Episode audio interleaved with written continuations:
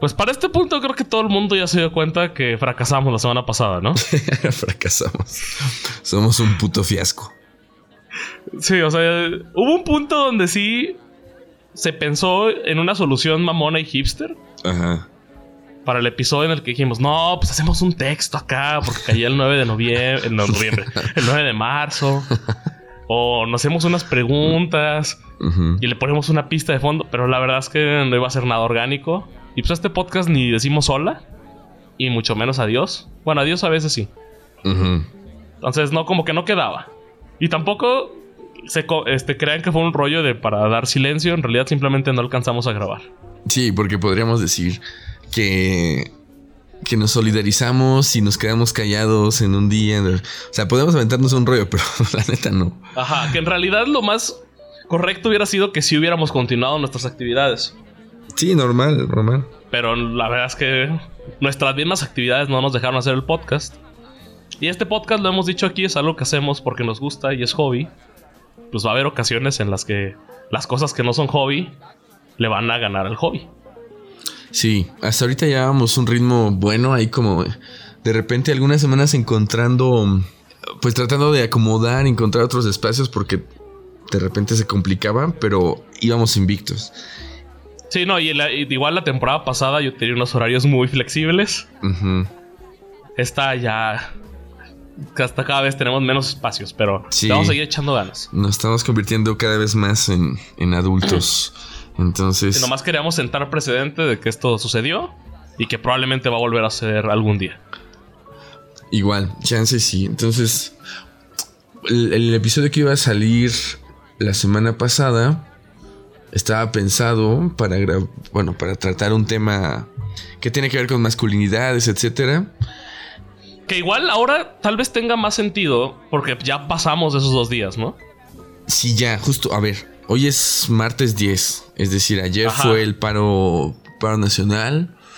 Y el pues día más gris de la Tierra, por cierto. Fue un día muy raro. Para mí fue un día muy raro. Güey, yo, yo me paré y mi trayecto a la universidad usualmente es de una hora 15. Ajá. Llegué en 15 minutos. 15 minutos. Desde que sale ser un vergazo así de qué está pasando, güey. Se acabó el mundo. Era como un rollo de películas o de zombies, güey. ¿15 minutos? ¿Por qué tanta diferencia?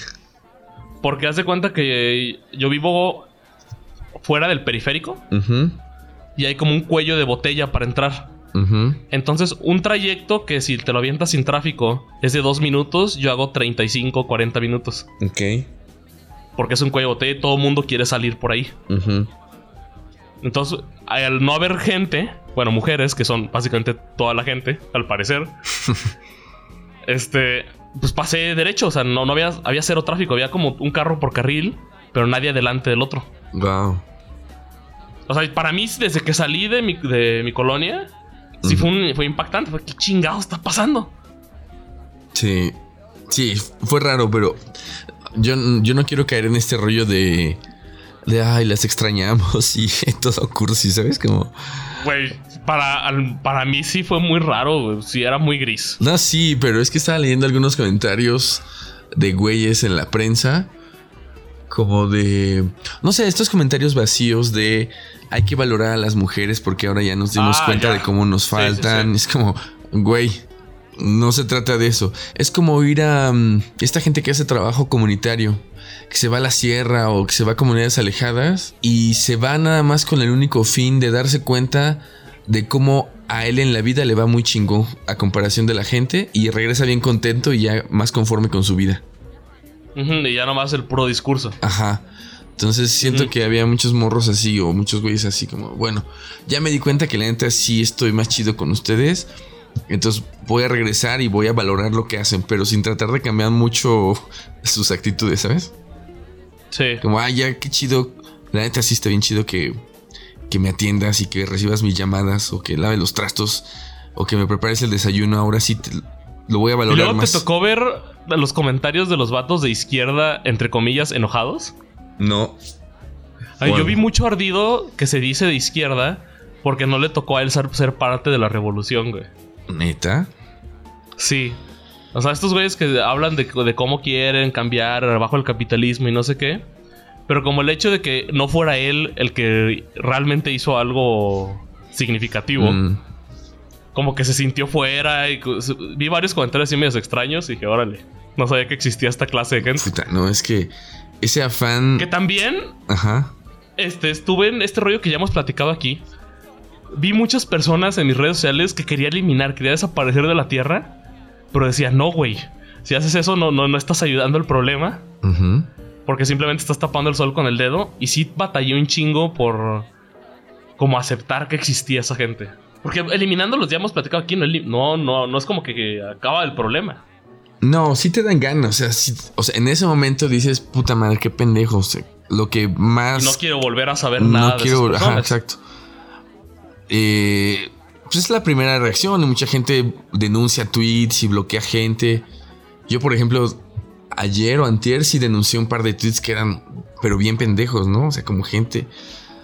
Gente que no que ni siquiera hace un mínimo esfuerzo por explicarse, ni siquiera cuestionar y criticar, criticar, sino explicarse qué está pasando. Y dije, ay, ya la chingada. Pero es impresionante la cantidad de gente que, que tú lees, por ejemplo, en Twitter. Es como... Es impresionante, dar, impresionante darte cuenta de qué tamaño es el enemigo, por así decirlo. Sí. Es enorme, porque tú puedes decir, no, pues mis compas, mis compas ya agarraron la onda. Tengo mujeres, estudiantes o estudiantes mujeres que, que nunca se habían movilizado y se movilizaron. Y, qué chido. Y otros conocidos. Entonces, parece ser que mi esfera, bien. Pero en Twitter, que tienes acceso a gente más, más ajena, más lejana, más extraña, ahí dimensionas un poco cómo están las tendencias sociales creo. Y es impresionante darte cuenta por cada tweet que hay de una morra o de un morro que, que es consciente de todo, hay 50 de güeyes bien pendejos o de morras que están eh, demeritando todo el esfuerzo. Pero es un montón de gente. A mí me molestaba más de la gente que sí conocía, güey. Bueno, sí, hay una especial molestia. Porque es como, ah, puta madre, puta madre, pero pero, bueno, yo ya decidí que no voy a bloquear a nadie, ¿no? Sí, yo también. Pero sí, cala. Sí, sí, tienes esas ganas hitlerianas, güey, de eliminar gente así a la verga. Fíjate, ayer yo tuve clase ayer y organicé en la universidad. Yo tengo clase los lunes de, de 8.30 a 11.30.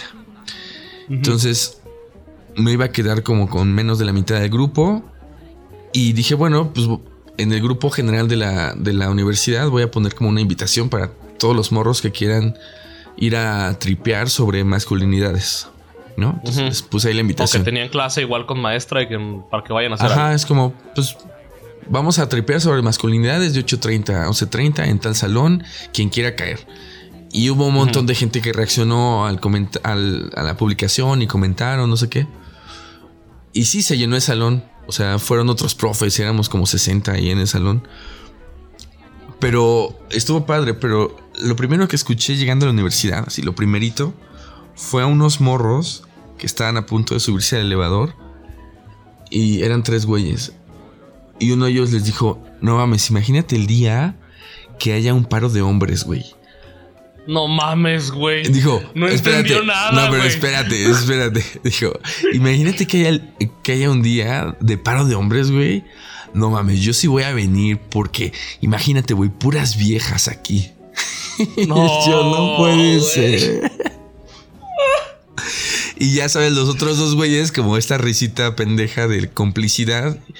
Y yo y yo no dije nada, no dije nada. Y 15, 20 minutos después lo comenté ahí en el salón con todos. Y me, y me preguntaron, ¿está bien eso de no decir nada? ¿Está bien esto de quedarse callado? Y entonces lo ligo con lo que estábamos diciendo ahorita de bloquear gente. Porque yo creo que uno tiene que escoger bien sus batallas. Sí. Entonces, no puedes ir por la calle corrigiendo y aleccionando, entre comillas, a toda la gente que te encuentras, ¿no?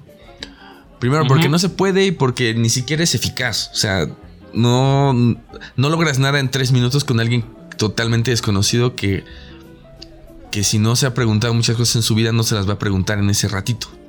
No, y si, si está publicando en Facebook, mucho menos vas a lograr algo en Facebook. O sea, si ya tuvo los huevos de publicar su pendejada, no quiere quedar mal en Facebook. Claro. Que ya que, que según que ya quedó mal, pero, ¿sabes? Pero además, si. A ver. Como si tú le dices algo en la publicación, lo más seguro es que se lea con la clave de conflicto, ¿no? Entonces que empiece a ser un desmadre. Para que eso tuviera un poco de resultado y que fuera eficaz, no sé, tú reclamarle a tu compa que dijo una pendejada machista, tendría que ser una conversación un poco más profunda, más de cerca. Y, en persona probablemente, en, en, mensajes no creo que funcione. Yo ponle que en mensajes si no lo puedes ver, ¿no? Pero es una conversación que tendría que durar algunas semanas. Es una conversación que no tendría que empezar directo con la con la señal, sí, con el señalamiento y con la crítica, sino tendría que empezar más suave y después ir adentrándote en el comentario más crítico. Pero definitivamente bloquear a la gente, pues, pues menos, o sea, es lo menos eficaz, porque esta gente, por ejemplo, imagínate que eres un güey que vive en el DF, que trabaja como, ¿qué será? No sé, mm, que, no sé, pone que acabó la prepa, ¿no? y que siempre te juntaste con puros güeyes y hablas con muchas groserías y te refieres a las mujeres como viejas, eh, que siempre has sido muy violento, que tiene una personalidad como de este macho muy agresivo, y de repente publicas un tweet o publicas una cosa en Facebook y hay una morra o hay un güey que te bloquea. ¿Qué efecto va a tener eso en ti? Absolutamente ninguno. Al contrario, desata más como el coraje, ¿no? Como la furia. Es como, ah, pues entonces chinguen a su madre todos. Pero entonces, yo tampoco quiero caer en, la cursilería de lo que sucedió el día de ayer. ¿Cómo, definirías el, sentir? Porque para mí sí era un blanco y negro el día. O sea, no, es que nos la pasáramos mal, porque tampoco fue así de, ay, qué triste estamos. Pero sí sentías que faltaba color, al menos es como yo lo describo, como que faltaba algo buena onda, no sé. No sé. Yo me sentí raro porque pues no estoy acostumbrado a tener solo estudiantes hombres, ¿no? Pero... Pero la clase estuvo interesante. no, las clases funcionaron. Ajá, conversamos chido. Mm, tal vez sí extrañé, extrañé que una morra nos pudiera decir qué pensaba, o sea, sí. Pero, pero hasta ahí. Tal vez es porque no, no me detuve mucho a reflexionar qué es lo que qué es lo que había estado distinto o en qué consistía eh, esa ausencia. Simplemente la, sentilla. No, y luego, como yo estudio ahí cerca de Chapultepec, que fue donde termina la marcha. Ajá. Después fuimos a ver, pues, cómo, cómo estaba, ¿no? Los carteles y lo que habían puesto. Ahí se pone la piel chinita, güey. Sí. conforme vas avanzando, sí. Porque eso, tú conoces la avenida, ¿no? Sí.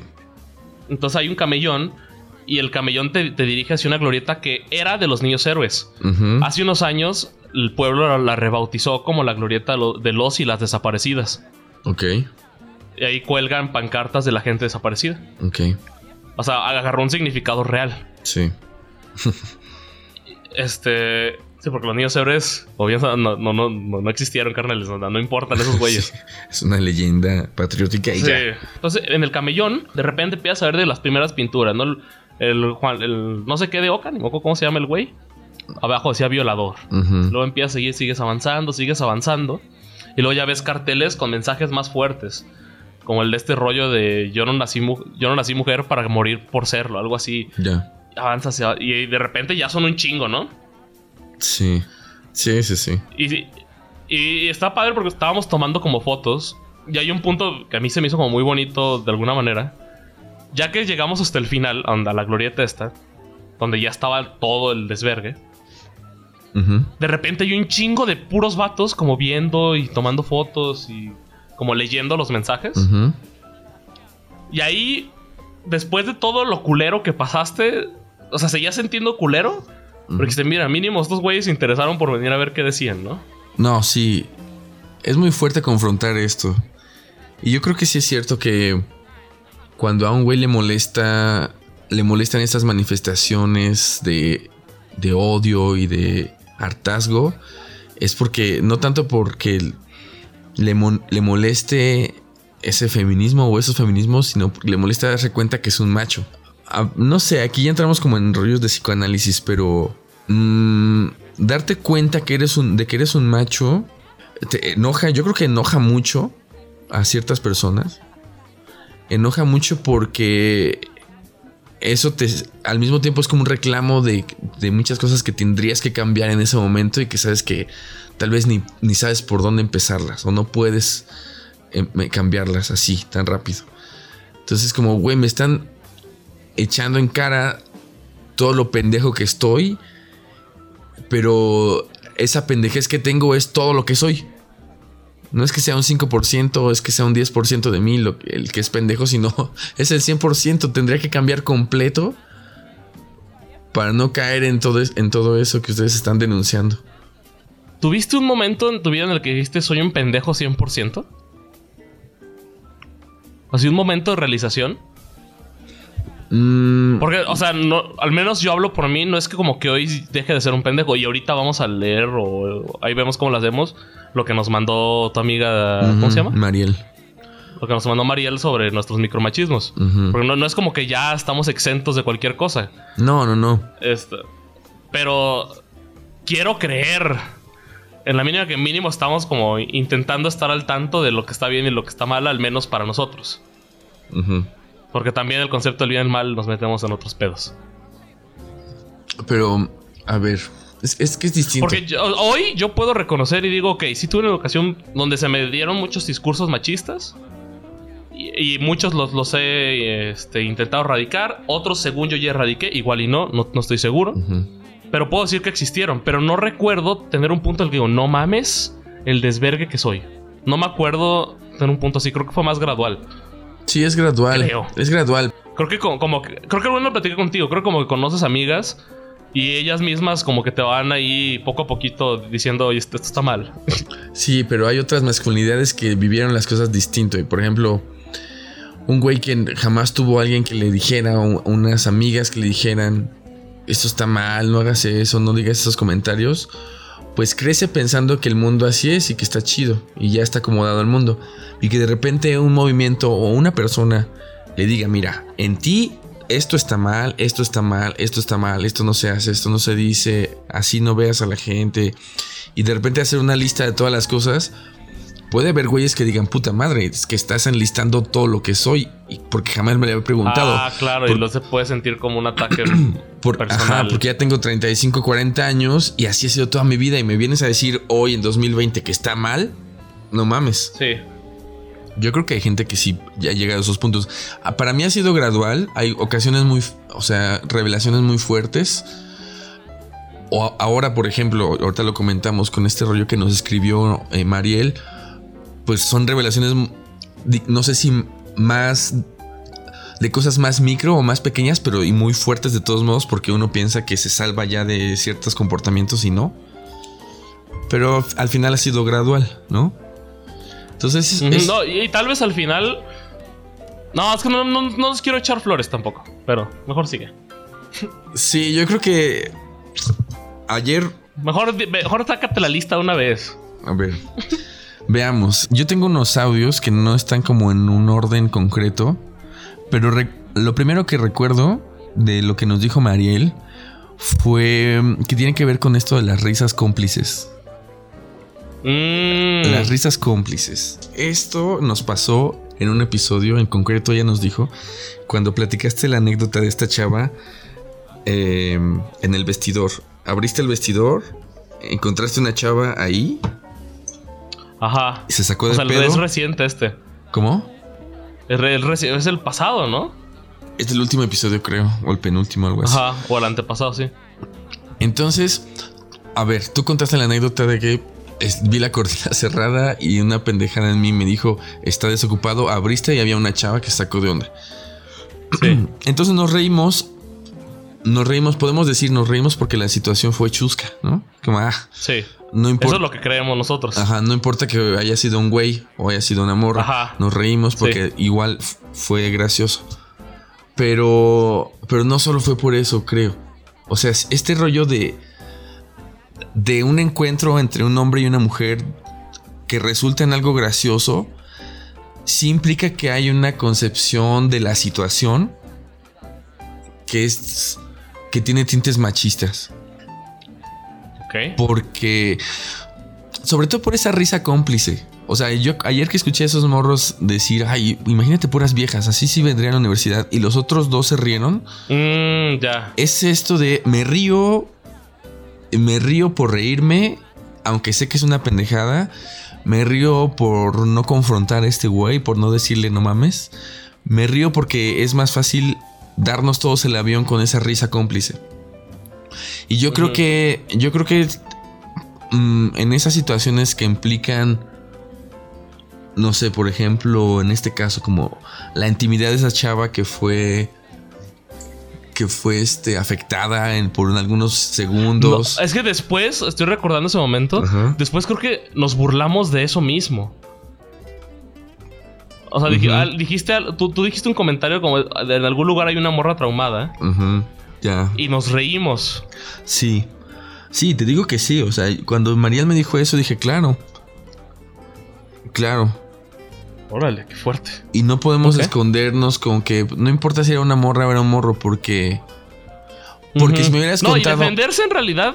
no, también ese pedo de defenderse cuando ya está la acusación, como que siento que no va. Entonces, Sí, pero imaginemos que tú. que te hubiera pasado eso con un güey, ¿no?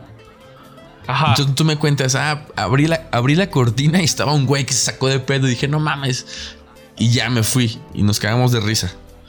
Sí, no, la, entiendo perfectamente. La, la anécdota hubiera sido hasta diferente. Hubiera sido muy diferente. Sí, entiendo perfectamente. Hubiera sido distinto si me, si me dices, había una persona adentro y no sabemos si es, si es hombre Claro. o mujer. Yo recuerdo una vez que llegué a, llegué a casa y le estaba comentando a Miriam que había sido, que había visto una pelea en el metro. O sea, y lo que le conté fue así textual. Llegué, a- llegué al metro, se abrió la puerta y había un güey adentro, un negro como de dos metros gordo, peleando con una, con una morra, este, una doña, ¿no? Y no, quién sabe por qué estaban peleando. Entonces ya eso se lo conté. Y luego, luego dije, ¿por qué? ¿Por qué tuve que insistir en el detalle de que era un güey negro? O sea, daba, daba un poco igual, ¿no? Sí, daba exactamente igual. Si era un güey blanco, no hubiera dicho, "Vi- había un güey blanco de dos metros.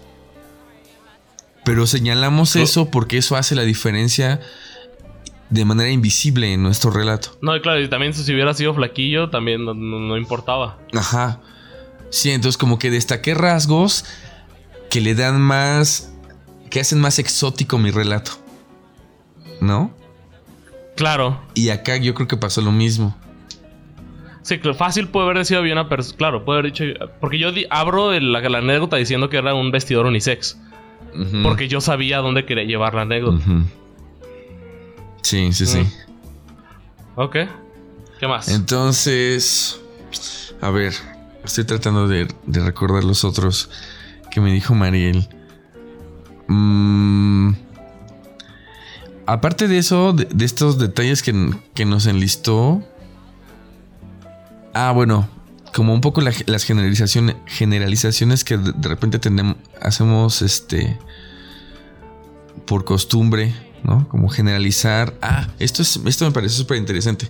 Generalizar el hecho de que las mujeres son personas más complejas.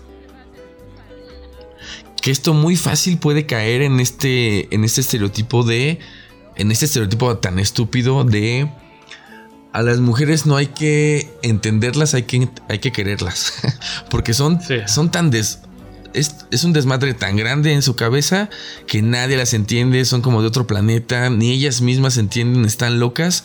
Entonces, no, traten de, no trates de entenderlas. Nunca lo hemos fraseado así, pero yo creo que de manera en No, a- a- a- cuando ahorita que lo dijiste, creo que puede referirse a veces que decimos, no, pues no sé, no hay una mujer aquí.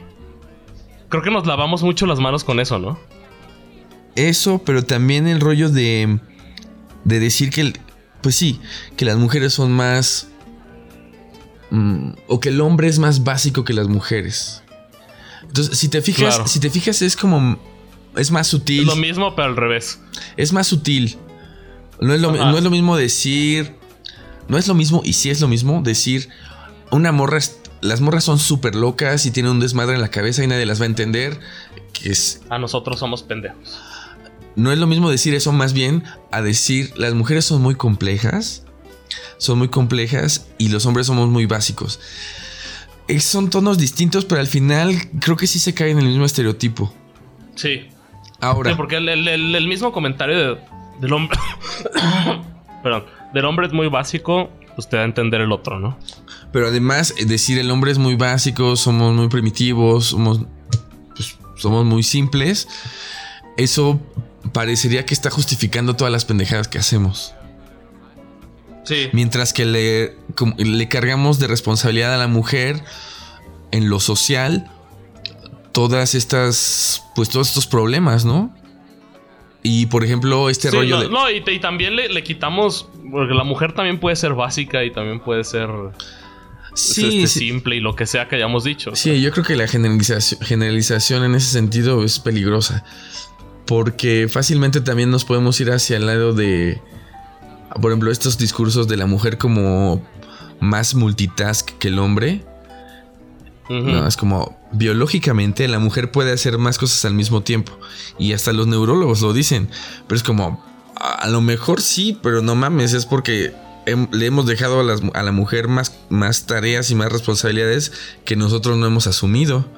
Entonces la mujer tiene que prepararse para trabajar, tiene que cocinar en la mañana, tiene que manejar, tiene que atender a los niños, tiene que hablar por teléfono, tiene que maquillarse, y el hombre, como que en nuestros espacios de poder cómodamente podemos decir, bueno, yo me encargo de preparar mi clase o preparar mi trabajo. Y me baño en 20 minutos. Y me baño rápido y la vida doméstica ya casi la tengo resuelta. Entonces, pues claro, güey, después de, décadas y hasta de siglos, la mujer termina siendo multitask porque ha estado obligada por esa carga precaria de trabajo y de labores a hacer todo al mismo tiempo. Claro. Y, se lo ponemos ahora como si fuera una ventaja evolutiva, pero ha sido más bien producto de las desigualdades sociales. No, y el rollo también de, eso de decir de que la mujer es más compleja o no la entendemos o lo que sea que se pueda, que podamos decir nosotros como vatos. También tiene que ver como con que a ti como vato jamás te dicen, eh, también, te, también puedes hablar de las cosas que piensas y que sientes. Entonces, cuando llega una morra que te quiere hablar de las cosas que piensa y que siente, dice, uy, qué complicado. Sí, sí, también eso. Es esto, porque ellas, ellas sí tienen esas charlas, ¿no? Porque en la masculinidad no está tan bien visto que tú platiques de. Cuando estás sobrio, por lo menos. Que tú platiques de emociones y sensaciones y sentimientos y confusiones. Para ellas sí, porque se les ha permitido ese espacio. Y entonces ahora es como, ah, bueno, las mujeres son más complejas y lo podemos decir así ligeramente, pero más bien la postura es, bueno, sí les ha tocado vivir más cosas que las llevan a madurar más. Yo creo que esto sí, y lo voy a explicar ahorita. Les ha tocado a las mujeres vivir cosas sociales que las llevan a madurar más rápido, pero no por un rollo biológico o psicologicista. En cambio, el hombre sí podemos decir. Sí, pero es que el hombre estamos en una posición bien cómoda, güey. Nosotros por eso somos juniors Ajá, por eso podemos decir, nosotros somos más inmaduros durante más años. Y por eso no nos damos cuenta. Por eso es como, ah, cosa en el camión. Yo sí voy el diario, ¿y sabes? Y ese tipo de comentarios de esos güeyes que dicen, no, yo nunca he visto nada. Pues no, güey. Exacto. Jamás vas a ver nada si no abres los ojos. Es como este. Este rollo, ayer también les explicaba platicábamos en el grupo de, de las habilidades sociales o la inteligencia social, que creo que ya lo mencioné, como el perfil de. El perfil social más estúpido y más torpe. Y el perfil más, digamos, hábil e inteligente a nivel social. A nivel social. Entonces, el, según Goffman, el perfil más, más torpe socialmente es el de un hombre joven, guapo, con dinero, heterosexual y blanco. Blanco. Eso ya creo que ya le había dicho. Porque este perfil ideal, o sea, no es una persona en concreto, pero es un perfil ideal, es el que menos ha batallado en la vida para estar cómodo. Y entonces el otro lado es una mujer pobre, fea, que no es joven, Indígena. etc. Esas mujeres o esos personajes, por así decirlo,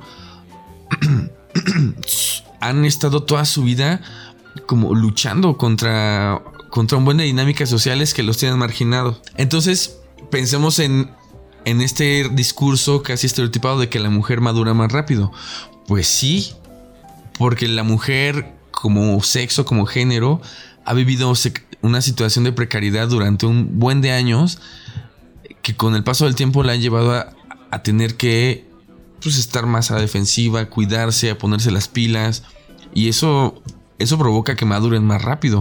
eh, desde nuestra idea de madurez, lo que significa madurar. Esta pregunta, como ya más en concreto sobre el mito de que los, los hombres son personas con las que se puede lidiar más fácil, ¿no? Como que esto, o sea, es lo mismo. Somos más simples, somos más básicos, no nos complicamos la vida, somos más prácticos, entonces el hombre es más, incluso más, más accesible que la mujer, porque la mujer es un caos interno y un, con un chingo de demonios, y cuando hay muchas mujeres, eso es como una guerra. Mientras que los hombres nos llevamos la vida más tranquilas. Pero, pues sí, es un mito. Siento que es un mito. El otro día estaba platicando con unas amigas. Y ellas decían algo así, o sea, que preferían llevarse con vatos y Ujú. con morras. Y nosotros, de alguna manera, decíamos, pues a nosotros también preferimos hablar con morras que con vatos. Y al menos desde nuestro lado, es un rollo, porque entre vatos el problema es que uno a uno, ponle tú que sí puedes encontrar una conversación chida. Cuando nomás es, es uno uno, ponle tú grupos de Ujú. 3, 4. Pero ya que es un grupo más grande, del cual no hay una confianza muy grande, porque creo que entre los vatos, como que la confianza. Precisamente hablando de este rollo de que está prohibido hablar de lo que sientes y lo que piensas. Como que la confianza se volvió algo muy fuerte. Y como que cuando estás en un grupo muy grande en el que no confías, entre comillas, como que la conversación es súper de hueva y súper banal. Sí. Y son así súper frías las conversaciones. ¿Cómo viste el fútbol? El partido de ayer. No, el se rifó. No, hombre. Golazo.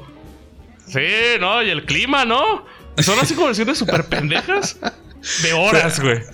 No, y la carne asada, ¿cómo va, güey? No, Pero chingón. además, además todo el mundo se, se aburre de eso. Todo el mundo quisiera estar hablando de otra cosa. Sí. Pero no te atreves, ¿no? Es como, ah, puta madre. No, y de repente estoy hablando de reuniones muy específicas en las que se dividen de- por géneros, ¿no? Sí, sí, sí. Entonces de repente están los vatos ahí y volteas a ver a las mujeres y todas, ¡ah, ja, ja, ja, ja! Y dices, verga, yo quiero estar allá, güey. Se ve bien divertido allá y yo estoy aquí con esta bola de pendejos, güey. Es- Sí, sí, y sí. es ese rollo, porque como no confías, pues no, no compartes cosas íntimas. Es imposible compartir cosas íntimas porque están todos estos tabús de que el que dirán y tengo que ser hombre. Aquí dejemos entre comillas que ser hombre. Espero responderlo al rato, aunque no sé. y, y como que se vuelven un nada. Entonces por eso es horrible estar entre vatos.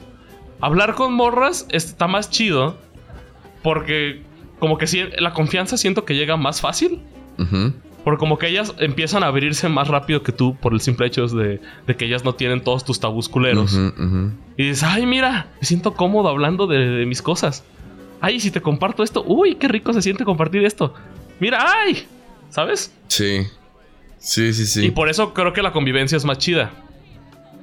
Pero no, pero hablando de quién es más este, fácil convivir y con quién no, pues creo que ambos son complejos. Si a eso nos vamos. Sí, pero, Pero el vato, el vato no es sencillo. O sea, si nos vamos por eso de que es sencillo, es simplemente porque está escondiendo todo. sí, más bien por es- eso es sencillo. Ajá, está, está obligado a aparentar como una vida sencilla. Y- Sí, como. Y que todo está chingón y él puede con todo. Exacto. Y sí, sí, sí. Pero de todos modos, o sea, podemos decir ambos, el hombre y la mujer, son sensibles, son complejos. Pero de todos modos hay diferencias sociales que, que terminan convirtiéndose en roles de poder, ¿no? O sea, Sí. creo que eso sí. Estamos Ah, hablando. claro, y, las- y cuando estás en estos grupos de hombres, de repente se convierte en una conversación de a ver quién la tiene más grande.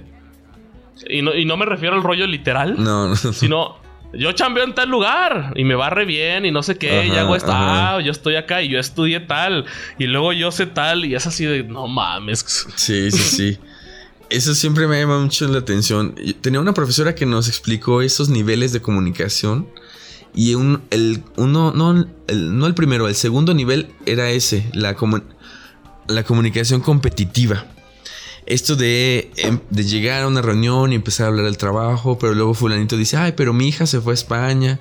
Y luego dice el otro, sí, mi hija también fue a España el año pasado y ahorita está viviendo en Australia. Y, empieza como una cadenita de todos compitiendo para ver quién es más chingón. Es muy raro y es muy cómodo eso. La no, comunicación y se puede poner peor cuando ya hablan de estadísticas de fútbol. Es como de ya mátame, sí. Sí, sí, sí hay temas que no. que son muy ajenos para mí. No porque, ojo, no porque diga que, que sea macho hablar de fútbol o que sea macho. No, pero pues también quieres hablar de otra cosa. Pero si es tu único tema de, conversación, es como, no mames, algo, algo no, ha pasado bien, ¿sabes? No, igual, o sea, igual si hay alguien aquí que le gusta el fútbol, sea hombre o mujer, o sea, está chido. Pero eh, agarrando como el estereotipo de lo que significa una conversación de vatos, probablemente va a acabar en algún deporte eventualmente. Si no es que inició así la conversación. Sí, la conversación estereotípica. Ajá, si ese fin de semana fue el Super Bowl, olvídate de hablar de otra cosa. No hay manera. Por más que lo intentes, vas a regresar a hablar del Super Bowl. Hasta que se vayan las personas que no confían, o sea, los como los outsiders. Hasta ahí igual y puedes empezar a rascar en otra cosa. La semana pasada estaba pensando, ah, porque platiqué con. Estaba comiendo con Ulises, compañero del doctorado.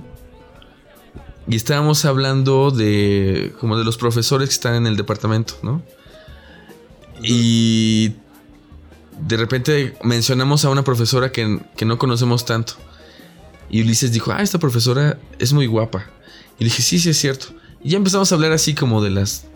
como de la gente, las, las, las mujeres, ¿no? Que están ahí alrededor. Y luego ya me quedé pensando más tarde que creo que es la primera la primera conversación que yo tengo con un hombre hablando de mujeres atractivas que no me fue incómoda.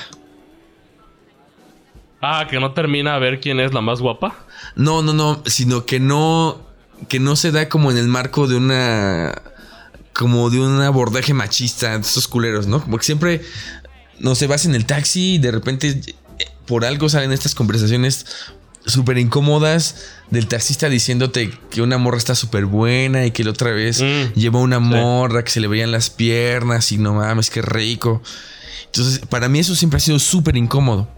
O estar, estar platicando de, de, parejas o de mujeres o lo que sea y siempre con este tono tan sexual, como de doble sentido, como de depredador, ¿no?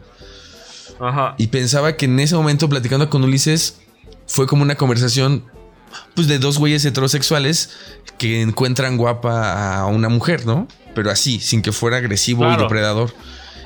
Y no sé qué si a, ti te ha pasado esto o... una conversación no, honestamente no. O sea, siempre que alguien que un vato llega y me dice, "Ah, esta morra está guapa." si, si se queda ahí, o sea, si, se quedan una o dos morras, normal. Estuvo, puedo decir, estuvo bien. No, no, no llegamos a ningún lado, seguimos nuestra vida. Pero usualmente hay estos güeyes que dicen, ah, esta morra está, está, ni siquiera está guapa. Dice, está buena. Y ya te la empieza a describir y luego sigue con otra, con otra. Y ya que te escribió todas las cercanas, como que quiere hacer una especie de ranking, güey. Ajá. a ver, ¿quién es la más? Y a ver, haz un top 5. Y yo así, ¿para qué, güey? Hazte un top 5. Y yo, ah". Y ahí es donde entra lo incómodo que mencionas. Así, ¿por qué? O sea, ¿qué necesidad de hacer un pinche top 5, güey? O sea, no, no, van a ganar ni perder absolutamente nada. Sí, como el repertorio. El repertorio de presas, ¿no? Como. Sí. O sea, ni siquiera es como que ese güey les vaya a llegar, ¿no? A ver si, a ver si fallo la 1, voy con el 2. No, pero en su fantasía, en su fantasía, claro. sí las ordena como si fueran, como si fueran premios a los que él tuviera acceso en su fantasía, ¿no? Eso es lo más culero.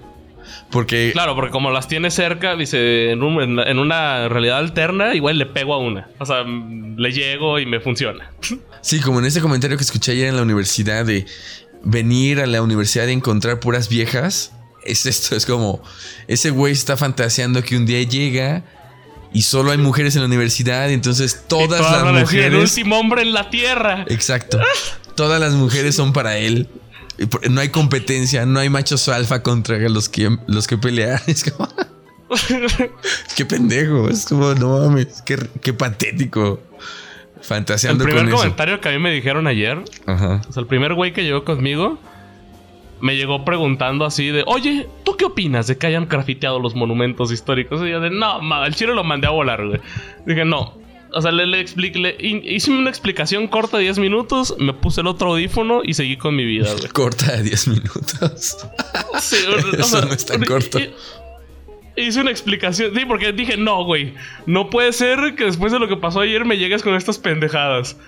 Este sí, ya ni, ya, no, ya ni como pregunta. Sí. Ya no es o sea, porque el güey llegó todavía así muy con el pecho de fuera, güey. Ajá a preguntarme así mi opinión de por qué estaban grafiteando nuestros monumentos históricos. Ay, no mames. Y yo sí, o sea, así como pude, me aguanté el coraje, güey. Le di su explicada de 10 minutos sin decirle pendejo al final. Ajá, ajá. Pero, pero sí lo pendejé. Me puse el otro audífono y me volteé. Sí. Y creo que sí entendió al final. Porque ya, ya no volvió a mencionar nada. Los que siguieron llegando, como que ya, ya hasta le dio vuelta al tema. Y dije, ok. Ay, no. Pero sí, pero sí era así de no seas cabrón, güey. No sé cómo. Bueno, pues eh, sí sé. En realidad sí hay, hay, muchas razones para entender por qué esos güeyes y esa gente le pesa tanto el rollo de los monumentos. Pero sí, es algo que a mí ya me daría hueva seguir discutiendo, sinceramente. La otra vez, solo un pequeño detalle a propósito de los monumentos. Leí un tweet de un güey que dice, pero no mames, está en el himno nacional, que si hay que, hay que destruir este puto país, los monumentos no valen madres, no importa. y, puso la estrofa del himno nacional que no. Este, esas estrofas desconocidas que nadie se sabe del himno nacional. Ah, de las de las de las de la Deep Web. Ajá, exacto. Como la estrofa número 350 del himno nacional que nunca se aprendió nadie. Y si dice, es como. Eh, o sea, en pocas palabras, pero a la chingada los monumentos, hay que hacer un nuevo país. Y tiene. Dije, ah, mira, esto me parece muy interesante. Pero no lo compartí nada porque sentí que no. O sea, yo también siento que hay momentos en los que tienes que quedarte callado y en redes sociales uno tiene que aprender el protocolo, así como C-Tripio. En el protocolo tienes que tener bien claro cuándo tienes que quedarte callado. Yo ya decidí, desde hace, la verdad, como siete años, decidí que quedarme callado era la mejor opción. Yo solo pongo películas y, y rolas. Películas y rolas o series. Si no se trata de eso. Bueno, este, ayer y antier no puse nada, creo. Ajá. Antier. Antier refiriéndome al 9 y al 10. No, al 8 y al 9. Este. Pero para mí ese ya es mi protocolo. Ya opiniones. De repente en Twitter me aviento una, pero son de películas. No, yo sí, yo sí pongo. También pensando en eso. Yo recuerdo que como en 2011, 2012. Mi mi espacio en Facebook, en Facebook estaba lleno de publicaciones súper políticas, como antipeña, ¿sabes? Y yo era muy activo publicando ese tipo de cosas. Y luego le bajé y ahora ya casi no hago publicaciones que tienen que ver, por ejemplo, con partidos, o con AMLO, o con candidatos, o con la vida partidista y gubernamental. Pero sí tengo una. Sí tengo eh, como publicaciones de, la política en el sentido amplio, ¿no? con una dimensión política en el sentido amplio. Porque creo que también es importante, em, más allá del tema del género, sino es importante hablar. Hablar de eso en esos espacios, entre comillas, públicos. Yo creo que sí, yo creo que sí hace falta. Pero simplemente ayer sentí que no me tenía que meter en rollos de feminismo, no me tenía que meter en rollos de la marcha, en rollos de monumentos, en nada. Es como, no me toca a mí hablar, no me toca, quédate callado. A mí, creo que esto te lo comenté alguna vez, no sé si aquí del podcast o por fuera. Lo que pasó conmigo es que yo ya no puedo con las conversaciones online, güey. a mí a mí sí me cuesta mucho hablar con alguien por chats y por comentarios más. Por comentarios, porque como la conversación es como muy pública, me incomoda.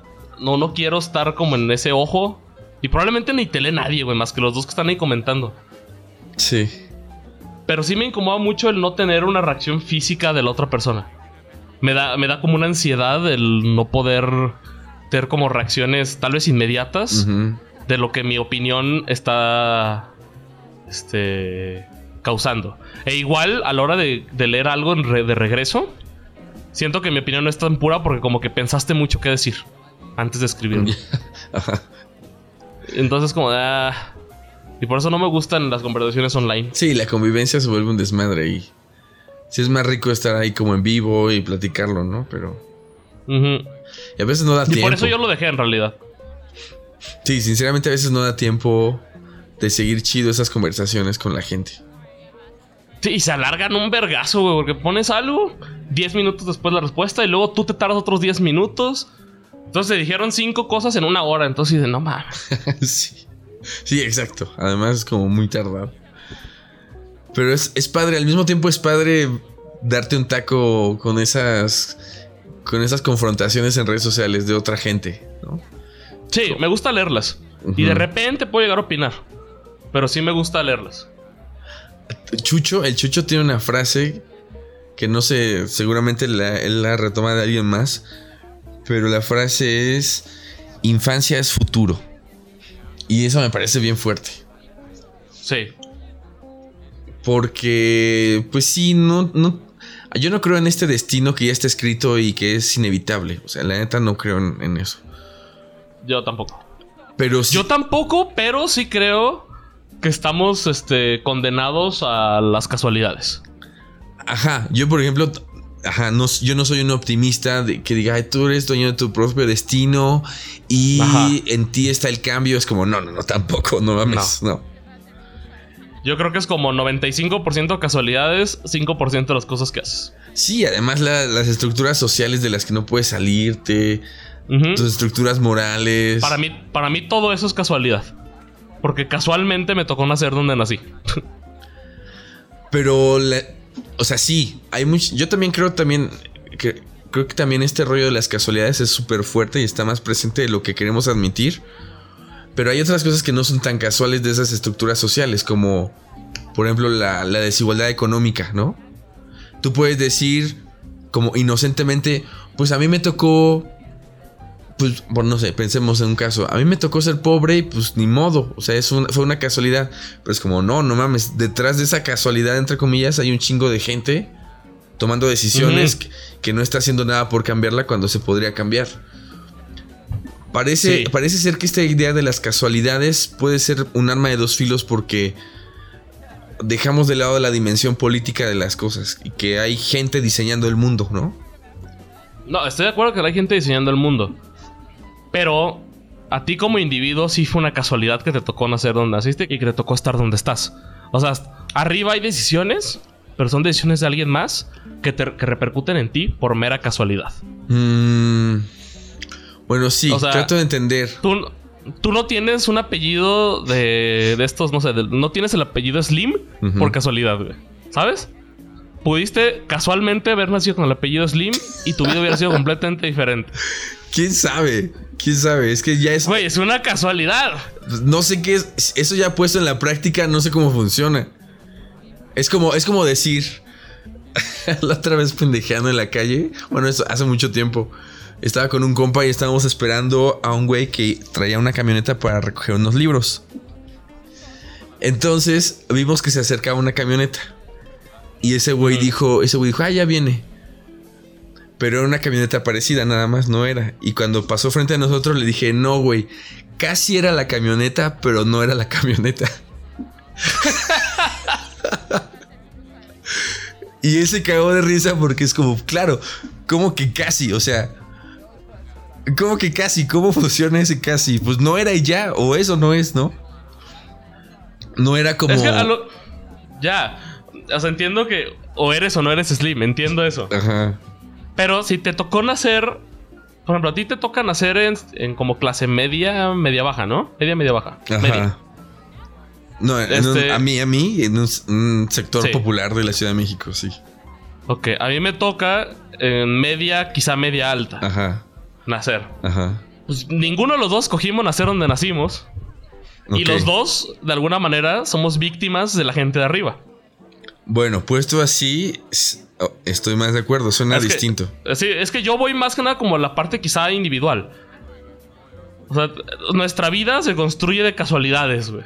O sea, ya hablando de sociedad, estoy de acuerdo que hay cosas que no son casuales y es porque el de arriba te está jodiendo. Ajá. Pero Sí. lo, que, lo que te ha sucedido hasta ahorita, a ti te cayó de casualidad. No es como que Don Slim dijo, ah, me voy a joder al Gabo, güey. Sí. Ese pinche Gabo ya me trae este a la madre, me lo va a joder. Me lo va a Sí, tumbar. sí, sí. No, pues te tocó de, de rebote. Sí, pero est- estas discusiones yo creo que... Es que así como yo puedo decir, esta frase es muy engañosa, lo de me tocó. Me tocó ser pobre, me tocó ser clase alta. ¿Cómo que te No tocó? y, ni- y no, y no significa que te vas a quedar ahí para siempre.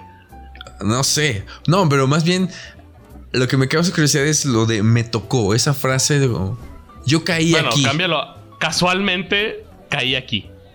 Pero también es problemático para mí porque no entiendo cómo. Cómo eso funciona Porque- en la vida real, no en la metáfora. La metáfora fu- funciona para es que no ciertas es una cosas. fortuna. Simplemente naciste y cuando naciste ya había contexto a tu alrededor, güey. Y ese contexto es el que te impregnó. O sea, no, no, no, no naciste en la nada y de ahí ya fue apareciendo, ah, hay una clase media, déjame voy para allá. ¿No? O sea, naciste y de repente ya eras clase media, güey. Hola, ¿cómo estás? Soy Bebé Gabo, soy clase media. Pero, ajá, pero antes de eso, el mundo ya estaba dividido en clase media, clase baja, clase Sí. alta. Y eso, no de es una, y eso no es una casualidad 100%. Eh, por eso te decía, es, el, en rollos ya de clases no es ninguna casualidad. Pero a ti, Gabo, es una casualidad que tú seas clase media. El que, que entiendes, si te vas más al macro, el rollo de que exista no es una casualidad. Es alguien que lo decidió. ya. Pero a ti te tocó, a ti te tocó de rebote esa decisión. Sí. O sea, tú no estuviste en la discusión. Porque eh, hay, hay dos sopas: casualidad y causalidad. Ajá. Para, para, para en tu vida que algo sea causal, tienes que tener parte en esa decisión. Si no, Sí. fue una casualidad. Si tú no estuviste en la mesa de donde decidiste, ah, vamos a dividir esto en clases, es una casualidad. Mm, yo creo que el problema aquí en, este, en estos cinco minutos de discusión, mi problema es con la palabra casualidad para, ese, para esa situación de nacer en algún lugar. Yo no sé si yo le... Sí, creo que es lo que me hace ruido, llamarle casualidad a eso, cuando más que es bien que- es como circunstancia, circunstancial. Circunstancialmente, o sea, no es una decisión que yo tuve, Nací en un sector popular de la Ciudad de México, circunstancialmente. De ahí para Pues adelante. circunstancial solo es una manera mamona de decirle la casualidad. No, de ahí para. Platica eso con un filósofo y vas a ver que no. De ahí para adelante sí hay casualidades y causalidades. Por ejemplo, la casualidad de ir atravesando una calle y de repente ser atropellado por un güey o por una mujer que se iba maquillando y quedarte sin pierna. Pues eso es un, es un accidente, es una casualidad que marca tu vida en adelante. O decisiones que tú tomas y siguiendo un algoritmo que es más causal, por así decirlo. Yo, yo creo que, sin meterme en el rollo del nacimiento y cómo llegaste ahí, yo creo que la vida de una persona sí está muy expuesta a la casualidad. O sea, totalmente. Mira, voy a leer las, defin- las dos definiciones, la que la gente decida, güey. Ajá. Casualidad. Causa o fuerza a la que supuestamente se deben los hechos y circunstancias imprevistos, especialmente la coincidencia de dos sucesos. Ujú. Eso es casualidad. Circunstancial, que está determinado por una circunstancia o depende de ella.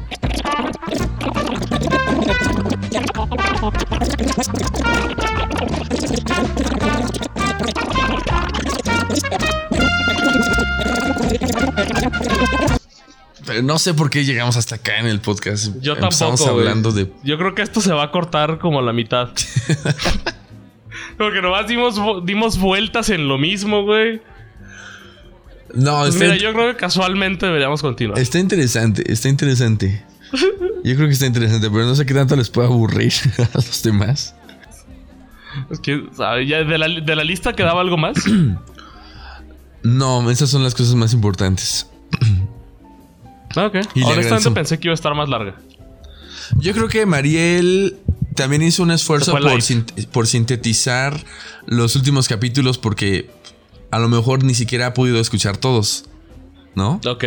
Y, y, digamos, en- hipotéticamente, si Mariel hubiera escuchado todos los capítulos y así y hubiera tenido el tiempo además de escucharlos de manera lineal, a lo mejor hubiera podido anotar muchas cosas. Pero Sí, como el, el rollo de Malala. es- yo ahorita que estamos hablando de que ahí hay, ahí hay algo. Ahí hay algo que no debería estar ahí. lo- que lo hicimos hasta clip, lo que es de lo Emma peor de todo. güey. Pero sabes, también hace rato, mientras hablábamos, hace rato pensaba en el primer episodio de esta temporada igual con Mel, Ajá. que pudo haber sido muy raro para la gente y para ella misma. Sí, porque no le- para mí fue muy raro, güey. Yo estoy del lado de la gente, güey. Porque yo no sabía qué estaba pasando hasta que empezamos. Y yo creo que y para ella fue muy raro también. ¿No? Por eso las sorpresas no funcionan, güey. Mm, sí, entiendo. Y más allá de la sorpresa también está el rollo de que era una mujer en un espacio de dos güeyes que ya tenían sus pautas como más, más internalizadas, ¿no? Entonces ella se sentía Puede como ser. la outsider y tal vez eso provocó que hubiera una sensación en la gente y en ella misma como de desplazamiento a, así como te quedas en segundo plano. Sí, yo, yo en ese me tardé como 15 minutos en entrar en, en ritmo. Sí. Y entonces la situación completa se puede leer como, pues estos güeyes utilizaron, utilizaron, incluso así, ¿no? Y utilizaron a Mel para un episodio. Bueno, Pues- yo voy a, voy a tomar la responsabilidad porque para ti fue una sorpresa. Es como, Gabriel utilizó al Mel y las cosas no salieron bien. O sí, no sé. Creo que hay un par de cosas rescatables de ese episodio. Sí, O sea, no voy a decir que es nuestro mejor episodio, pero hay un par de cosas rescatables. No, porque sí se nota, sí se nota que a ti tú eres un mamón y no te gustan las sorpresas. Se nota que Mel tardó un rato en, en, en acoplarse al espacio que nosotros tenemos, que también es una idea rara, pero pues sí, No, es que también nuestro espacio es muy extraño, güey. sí. O sea, eh, eh, si escuchas el- pues, nuestro podcast, de repente sí, sí es un rollo ya muy este, específico. Sí. Que igual yo quería llegar a algo. Eh, que, que tal vez funciona con este episodio. Y te comenté hace como dos semanas, para el episodio anterior. Yo tuve una, tengo un maestro que, que, este, que, que me, que me da una clase que es de cinematografía, básicamente, de, luz, en realidad, de iluminación. Y no me acuerdo por. No me acuerdo cuál fue el tema que salió. que dejó la pregunta al aire. Como de qué significa ser un hombre hoy. Y yo me acuerdo que, que cuando le dijo, dije, verga, no sé. O sea, mi respuesta eh, interna fue, no tengo idea. Porque solo piensas como en todo lo que no eres, ¿no? O sea, si a mí me preguntas qué significa ser un hombre, te puedo decir todo lo que no significa ser un hombre. Ok. Entonces te pregunto, ¿qué es ser un hombre? o intenté, o, puede, o, o lo podemos intentar definir entre los dos. Mm, Hoy. Es que esa es una pregunta. Esa es una pregunta. Trampa.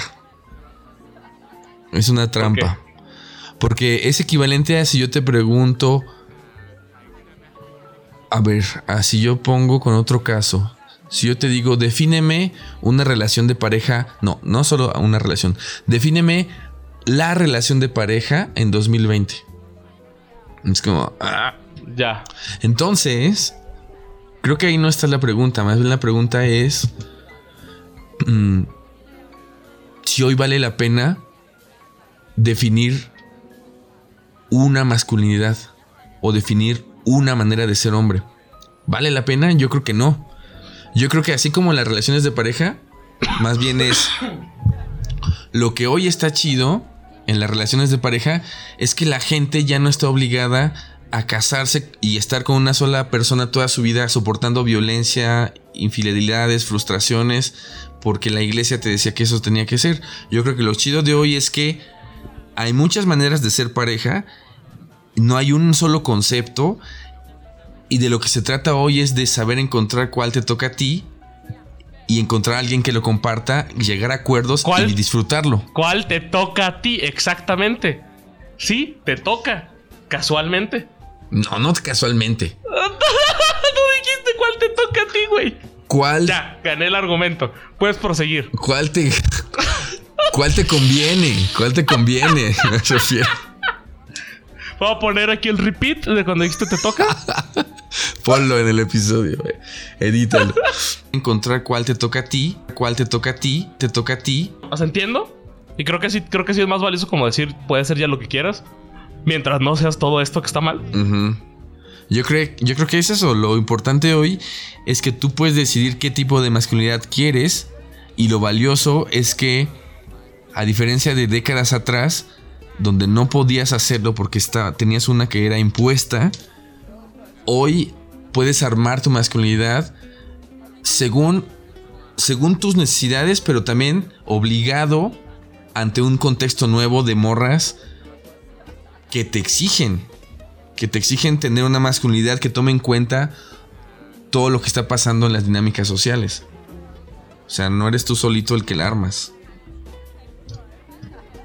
Nunca fuiste tú solo el que la armabas. No, no, no. Ah, pero me refiero para que no engañarnos con este rollo de que hoy puedes armar la masculinidad que te convenga, como si, tú pudieras hacerlo ah, a capricho. Es como, no, no, no. Hay que tomar en cuenta el contexto. Y ya, y ahí tú vas diciendo, es como, bueno, pues yo quiero una masculinidad. Físicamente, yo quiero ser un güey que está mamado. Sí. No, pero igual. Para la más. Bueno. Bueno, para la de antes igual les importaba, pero no sé si para la de hoy importa. No, pero no, sé si importa si es la única o si es la mejor, pero lo puedes decir. Tú puedes decir, sí yo quiero construir un cuerpo masculino de un güey mamado. Quiero dejarme la barba o quiero rasurarme la barba. Quiero ser un güey que se viste de rosa o quiero ser un güey que se viste siempre de negro. Me quiero dejar el cabello y hacerme una trenza o traer, o traer rapada la cabeza. Quiero estudiar teatro experimental o quiero, o quiero estudiar ingenierías. Quiero hablar o quiero tener compas, hombres que se dediquen a esto o no me quiero juntar con hombres. O, ¿sabes? Como se puede hacer. Quiero verme andrógino es como, ah, va, válido. Quiero ser asexual. O no me, no me defino como hombre ni como mujer. No soy nada de esas dos cosas. El otro día unas amigas este, me dijeron que pensaban que yo era sexual, güey. ¿Neta? sí. Y, me, la verdad me generó mucha curiosidad. Y yo, ¿por qué? Y nunca me dijeron nada. Nomás, o sea, como que decían, no, pues pensamos no sé qué. Porque nunca nos abroceas, porque algo así. No sé, me, me dijeron porque vimos una película, un fragmento de una película española. Este, en una clase, donde sale un güey y una de sus frases es de ese verga es que él no folla este, mujeres, ella fue, él folla mentes, ¿no? y estás muy es que así, que no sé qué, que follas mentes. Y yo, no mames. qué va mal. Pero sí, pero fue muy extraño, güey. Sí, supongo, eso no me ha pasado. Nunca. ¿No te ha pasado jamás? No, que alguien me diga que parezco asexual, no. Me, me han. Durante mi secundaria la gente pensaba que yo era, que yo era gay. Ajá. Y es como, ah, pues, pues no, no soy gay. Pero no, que asexual no, qué raro. Es que no había en tus tiempos. No había, no, no era tan fácil que alguien se proclamara bueno, o sea, No. A ver, tal vez lo dije mal. Sí había, pero o sea, no, no, no estaba el concepto tan, Sí, la gente no podía llamarse así. Tan fácil, ¿no? Yo creo que es esa. Por eso es unas, esas preguntas a veces son una trampa porque no. Sí, el vato en realidad como que la dejó para, para romper. Para que, te, para que te cuestionaras quién eras, ¿no? Sí, claro. O sea, al final de cuentas cumple el propósito de la reflexión. Sí. Está chido. Pero si tuviera que ser una pregunta que sí hay que contestar, eh, pues sí, yo creo que está más planteada. En fin.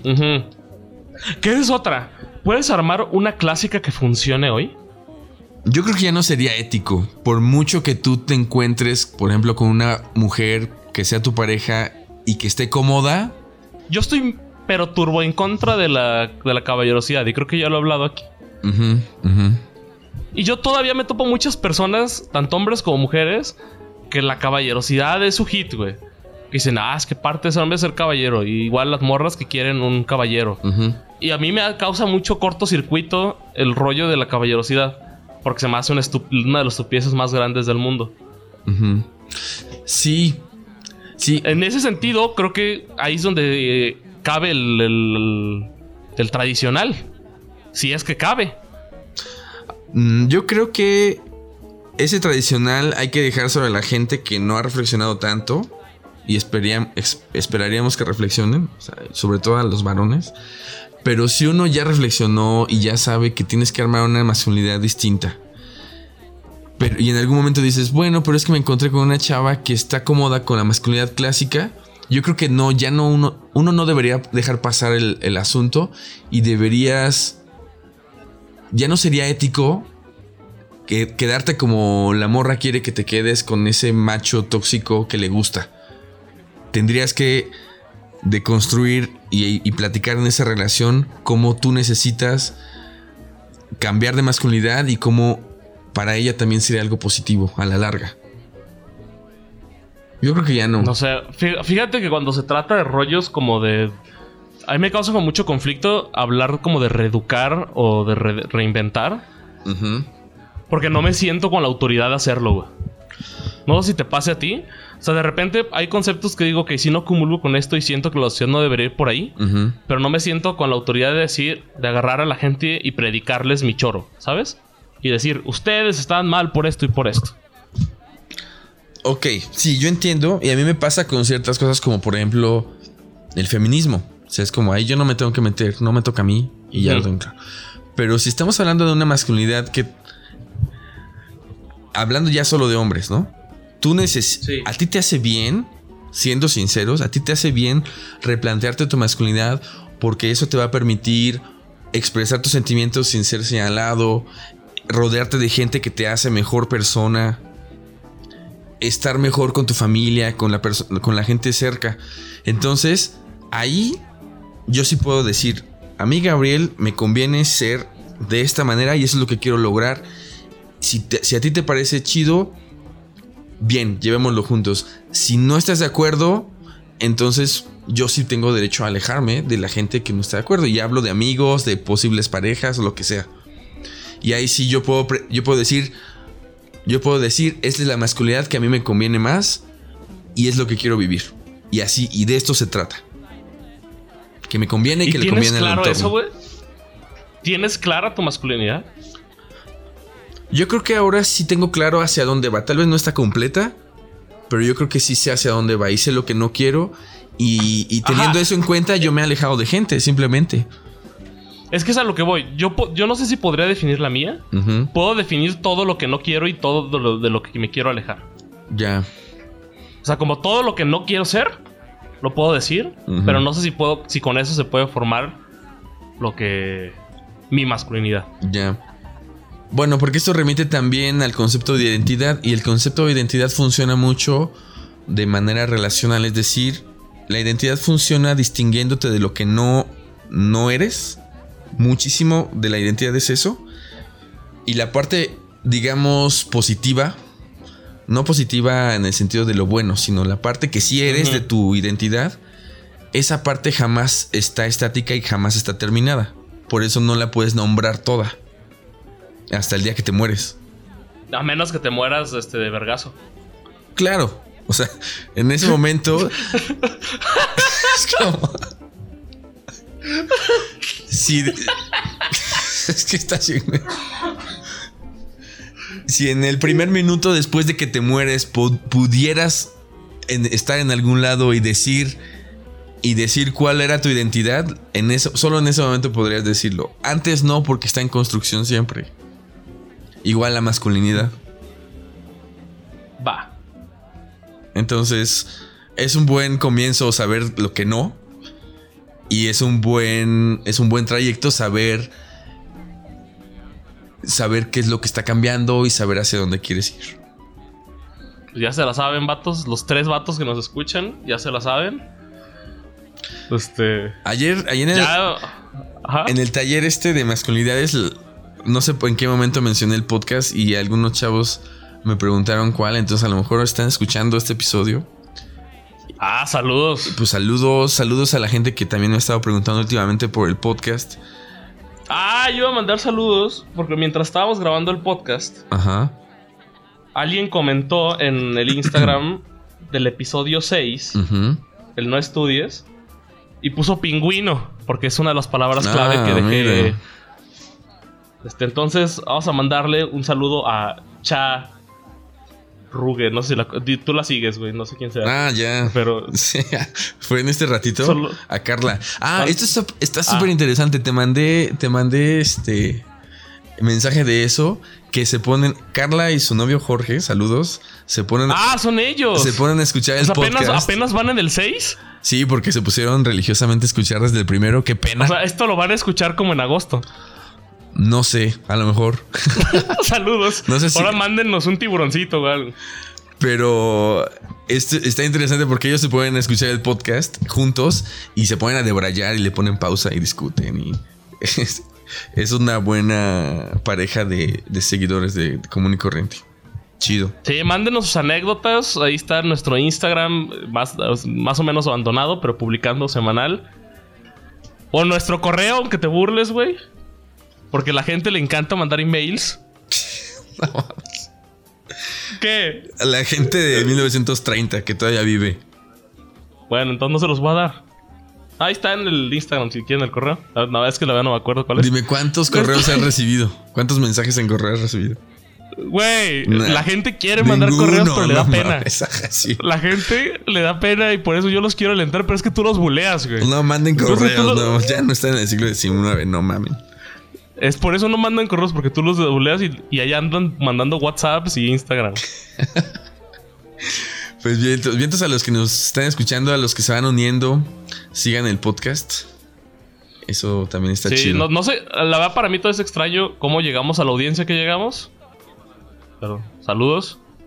Porque primero empezamos 50-50, refiriéndonos a hombres y mujeres. Y ahorita ya andamos como en 70% mujeres. Así. Ah, lo, cual me parece interesante. ¿Eso significa que, los hombres ya se fueron? Eso significa que los hombres ya no están, güey. Nos dejaron abajo, güey. Ok. Esto refuerza lo que platicé hace rato de que cuando la plática es de más de cuatro vatos, no funciona. A lo mejor no les gusta estar escuchando estos güeyes. Han de decir pinches jotos. Seguro. Seguro ya nos tacharon de todo.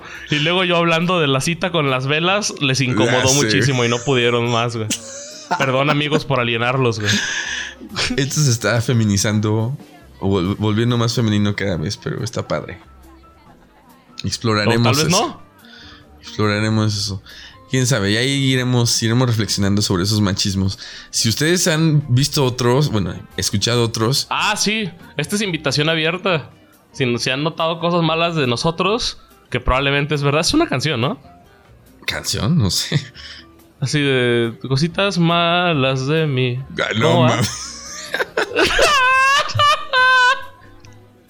Güey, ¿por qué ahora te ríes en, en, como en cámara lenta, güey? Es que no puedo reírme porque toso. Es como. es que no puedo de otra forma. Amigos, si ustedes extrañan mi risa horrible, tengo un problema ahorita en mi garganta que lleva tres meses. Esperemos que algún día vuelva. Pero desde hace tres meses que no río. Desde hace tres meses que se fue la felicidad. hace tres meses que cada que me intento reír toso, entonces mi risa evolucionó a esa madre que escucharon. Pues mira, no sé si eso es evolución, pero bueno. Pues nada. Bueno. Aquí dejamos este episodio. Pero ya no hablan, espérame, pero ya no dijimos, me distraje con las cositas malas de mí, manda a todos a volar.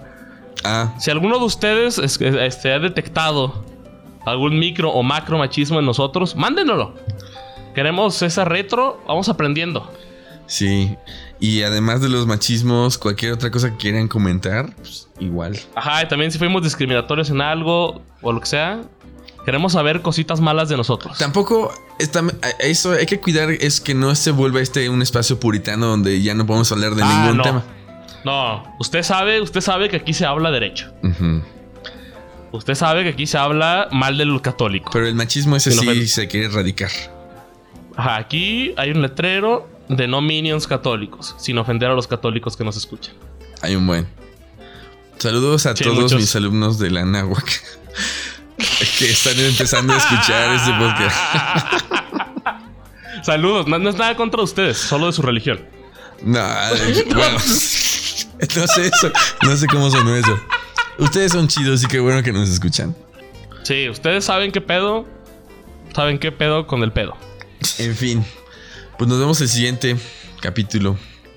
Güey, ¿por, qué siempre tenemos que terminar con nos vemos? Güey, tú terminas sin darte cuenta. El último también terminaste con nos vemos. Pero es que tú me lo pegas, güey. Tú eres el virus de los vemos. Es el pinche coronavirus ahora. Tú eres el coronavirus del vemos con el vemos y el aquello. Es una figura retórica. Pero, ¿algún día nos veremos, neta? Mira, si, algún día nos veremos. No lo tomes, no lo tomes literal. Es como decir. Es como me acuerdo, por ejemplo, de la frase se me hace agua la boca y alguien dijo, es que en realidad no se te hace agua la boca, se hace agua la saliva. Es como chinga tu madre. Eso es una frase expresiva, es una metáfora. Así funciona la vida. En esa sí se te hace agua la boca. La frase se te hace agua la boca, yo la pruebo. Pero, nos vemos, no. Porque no, no sé si algún día nos veremos. Es una despedida metafórica que se usa en México y aplica. Sí, sí, sí, entiendo por qué lo dices.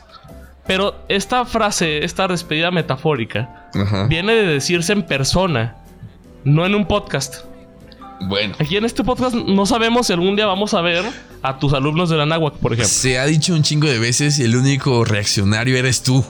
la gente está contenta con la frase. Entonces, ¿qué te parece si nos vamos con un que la fuerza los acompañe? Ok, porque literalmente la fuerza los va a acompañar. bueno, ok. Ves que a ver, siguiendo los lineamientos de la frase la fuerza te acompañe en Star Wars, pues no es que todos tengan, bueno, no si todos tienen la fuerza, ¿no? Como no, claro que las fuerzas los va a pues acompañar, es literal pues esa frase. Hay muchas fuerzas. Ahí está. Físicas. No, y la fuerza. Pues hasta la siguiente semana entonces. Hasta la siguiente semana que. Nos vemos. ah, la verga. See it now. The world you came into, not what I thought I found. And I see it clearly.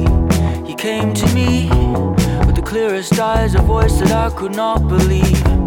You said it slowly, you said it true. You asked me why she was there in the light with you. And she can't do that, it's not her place. You echoed back to me what you had learned to say. I could find it plain to see. And why would I expect that it could ever be in? Did I fail you? And did I fall? I hope that we could find a place when we were all alone. And I could explain it. It's not like that.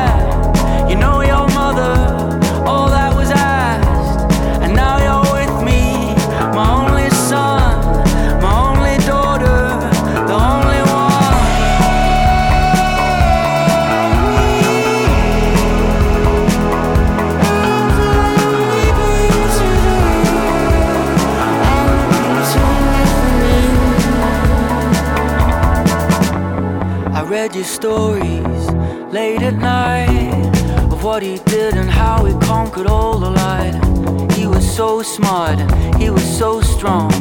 He had all the answers and he was never wrong. He was the enemy, he was the star, he was a friend and he was in charge and he was good looking, the head of the pack.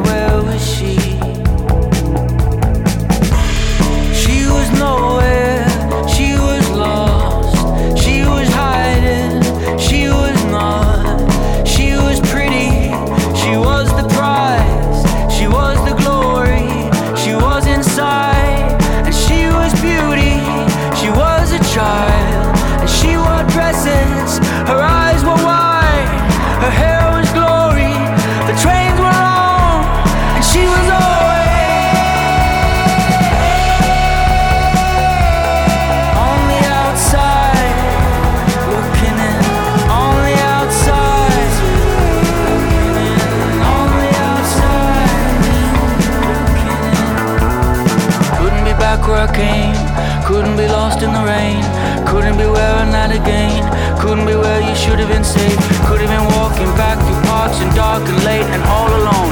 Couldn't be where I was. Can you just call me when you're safe and home? And don't you go there, don't you wait at night. Don't you trust and don't you wait. And don't you be alone when you're driving. And don't you, don't you, don't you, don't you, don't you, don't you know that the world was not made for the girls but for the boys. And I know it's wrong, though. I know it's not right. Your eyes can tell a thousand lies that I just can't